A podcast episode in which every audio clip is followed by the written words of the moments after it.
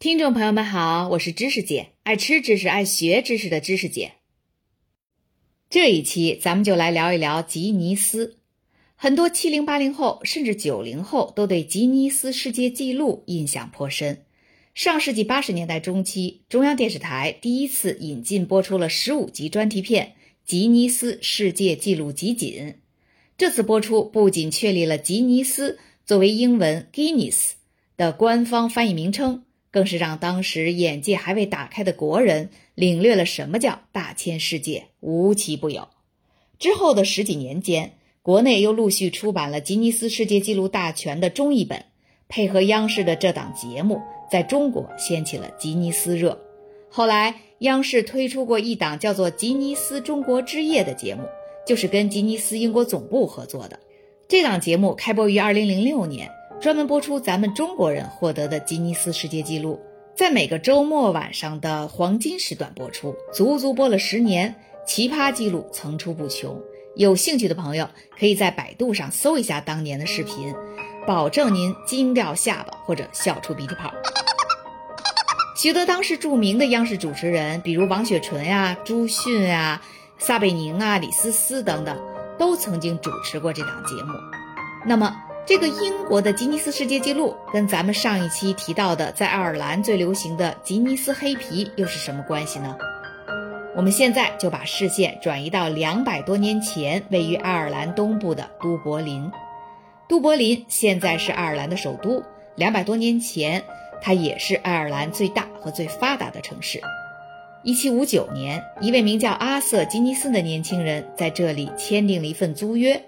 以每年四十五英镑的价格租下了在圣詹姆斯门大街的一个啤酒厂，开始生产一种以他的家族姓氏吉尼斯命名的黑啤酒。吉尼斯黑啤酒是由烘焙过的大麦、啤酒花、水和酵母四种原料酿造而成的，泡沫丰富，口感醇厚，色泽如同黑钻般诱人。其实当时的爱尔兰已经有两百多家啤酒厂了，要知道。那会儿的爱尔兰面积还没有咱们重庆市大，当然了，现在的面积就更小了。您想啊，北部六郡都还在人英国治下呢，要不然英国的全称能叫做大不列颠及北爱尔兰联合王国吗？现在爱尔兰的总人口也不过四百多万，两百多年前就只能更少。就这么一个弹丸之地，而且人口稀少的国家，竟然已经有两百多家啤酒厂了。称爱尔兰为啤酒大国，绝对当之无愧。然而，就在这样的啤酒生产密度之下，口味醇厚的吉尼斯黑啤还是脱颖而出了。到了1833年，吉尼斯啤酒厂已经成为全爱尔兰最大的啤酒厂。1886年，又在英国伦敦设立了分公司。到了1930年。每十个生活在都柏林的男人中，就有一个直接或间接依靠着吉尼斯啤酒维持生计。当时的爱尔兰民众们聚在一起畅饮吉尼斯啤酒时，常常会一边喝酒一边争论一些看似无聊但其实很有趣的问题，比如世界上什么动物体型最大呀？什么树长得最高啊？什么花最香？哪种辣椒最辣？哪个民族的姑娘最美？哇哦！最后这个问题肯定争议最大。对于这些问题的激烈争论，为人们在辛苦工作一天后喝着啤酒放松时带来了愉悦的体验。因为这些问题不仅能够满足人类普遍的好奇心和猎奇心，而且那些能够回答出问题的人也会获得被别人崇拜和羡慕的心理满足感。这种心理满足感啊，去看看那些知乎大神们就知道了。现在时间来到了一九五一年，在爱尔兰的韦克斯福德郡的一次狩猎活动后，休比弗爵士因为没能打中一只金衡鸟，这是一种飞得很快的鸟，而感到气恼。他抱怨说：“这种鸟肯定是全欧洲飞得最快的猎鸟了。”当时在欧洲呀，狩猎鸟类是普遍行为。这个猎鸟可不是指的是像老鹰那样的靠捕猎其他动物为生的鸟类。而是专指供当时的欧洲贵族们狩猎的鸟类，所以他们就会经常讨论哪种猎鸟飞得更快的问题。但比弗爵士的同伴马上就提出了反对意见。我认为松鸡在短距离飞行上肯定比金衡要快。这个松鸡啊，跟野鸡，也就是雉鸡是近亲，在咱们国家分布也比较普遍，就不多说了。但金衡鸟在咱们国家分布就很少了，只在台湾一个地区还算常见。衡字就是左边一个行走的行，右边一个鸟。于是，围绕着到底是松鸡还是金衡飞得快这个问题，修比弗爵士和同伴们就争论了起来。结果谁也不能说服谁。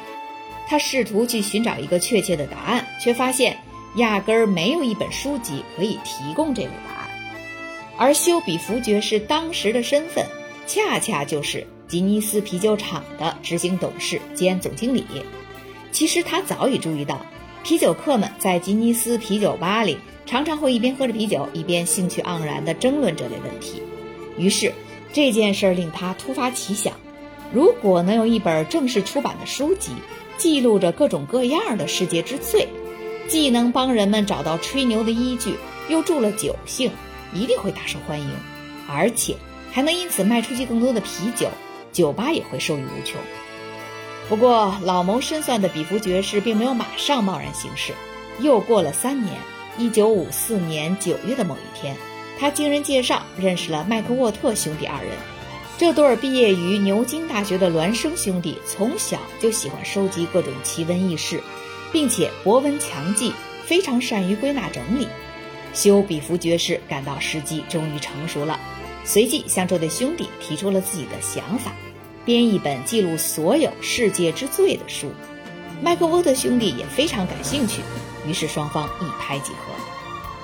一九五五年八月，世界上第一本吉尼斯世界纪录大全终于诞生了。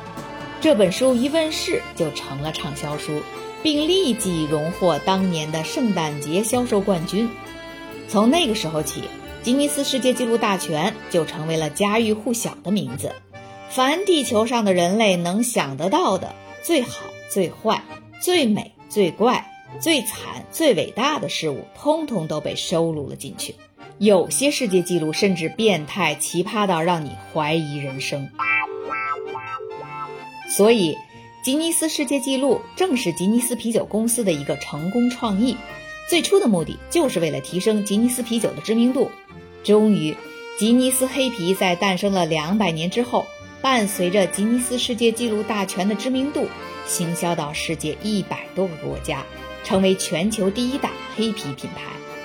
当然，后来很快，吉尼斯世界纪录大全的名声就超过了吉尼斯黑啤酒，而且现在吉尼斯世界纪录大全和吉尼斯啤酒早就已经分属不同集团的旗下了。这两者之间，除了名字还一模一样，其实彼此已经没有任何关系了。在二十世纪的大部分时间里，人们普遍认为啤酒贸易都是区域性活动。从产业组织的角度看，吉尼斯黑啤走向海外是可行的，因为很多国家的民众对烈性啤酒的需求并不高。咱们上一期说过，黑啤的酒精含量要比其他种类的啤酒高一些。所以无法在当地催生出酿造烈性啤酒的大型酒厂，因此吉尼斯就成为独一无二的出口型黑啤。事实上，如今在爱尔兰国内，吉尼斯黑啤的销量是在逐年下滑的。年轻人对于啤酒的口味和需求都产生了变化。咱们在前面第二十二期曾经说过，在几个传统的啤酒大国的国内。啤酒销量正在逐年下降，而葡萄酒或其他洋酒的销量则在逐年上升。爱尔兰就是其中之一。放眼全球的啤酒市场，窖藏啤酒始终是产量与销量最大，以及受到最多啤酒客们欢迎的种类。几乎每个国家都有自己的大型酒厂和畅销品牌。这样看起来，窖藏啤酒要想建立全球品牌，根本行不通。消费者们为啥要为在其他地方酿造的窖藏啤酒多付钱呀？但是喜力集团董事长弗雷迪海尼根偏偏就不信这个邪。在为喜力工作了三十年后，弗雷迪海尼根于一九七一年被任命为喜力集团的董事长。关于荷兰的喜力啤酒，咱们在之前的节目中曾多次提到过，在第十三、十四期。咱们还专门讲过喜力啤酒在经历了东欧巨变后的斯洛伐克收购酒厂的故事。其实啊，这个海尼根和喜力对应的是同一个荷兰语单词 Heineken，也就是我们在喜力啤酒瓶上常见的那个 logo。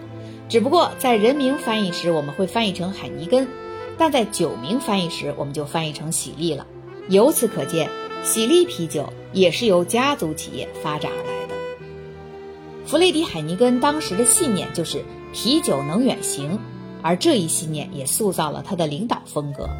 他为喜力啤酒制定了宏大的远行计划，方法倒也简单，就是一，质量保证始终如一；二，口味面向年轻消费者；三，绿色酒瓶和酒罐上打上显眼的出口标签。最后，他还为喜力啤酒的 logo，就是 Heineken，量身打造，而且专门注册了一款字体，增添美学品味。这款字体的显著特点就是微笑的字母 E。朋友们仔细观察这个 logo，就会发现 Hennigan 这个词中一共有三个小写的字母 E，而这三个 E 都角度完全一致的向左倾斜，像是一个半张着嘴在笑的小人儿。就凭着这三点，让喜力啤酒远行到世界各地，成为第一个真正意义上的全球啤酒品牌。全球的消费者们都乐意为在阿姆斯特丹生产的这款窖藏啤酒多付钱。但是，喜力还是高兴的太早了。大概十年前，有一款进口啤酒超越了喜力，成为美国第一大进口啤酒品牌。而这款啤酒在美国市场能够营销成功。就是凭借了一首歌曲的走红，哎呦喂，这是哪个品牌的啤酒啊？还有，这又是哪一首歌呢？下一期我们就再把视线转回美国，继续进口啤酒这个话题。感谢您收听知识姐的节目。如果您喜欢这个专辑，欢迎您帮忙订阅、转发、点赞。咱们下期见。